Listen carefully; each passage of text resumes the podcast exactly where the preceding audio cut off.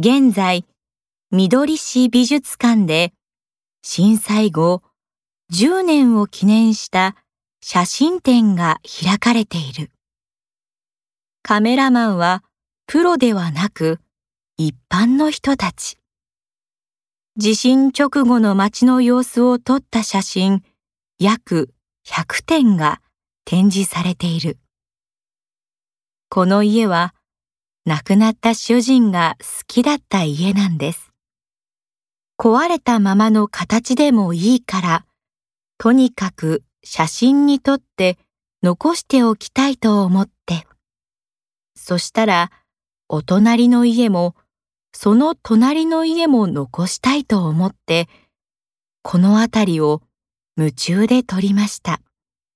と話すのは、60代の主婦の安川さん。復興が進み、新しい街並みが広がる緑市。10年前、確かにここで起こった出来事が昨日のことのように思い出される。今月末まで開催されている。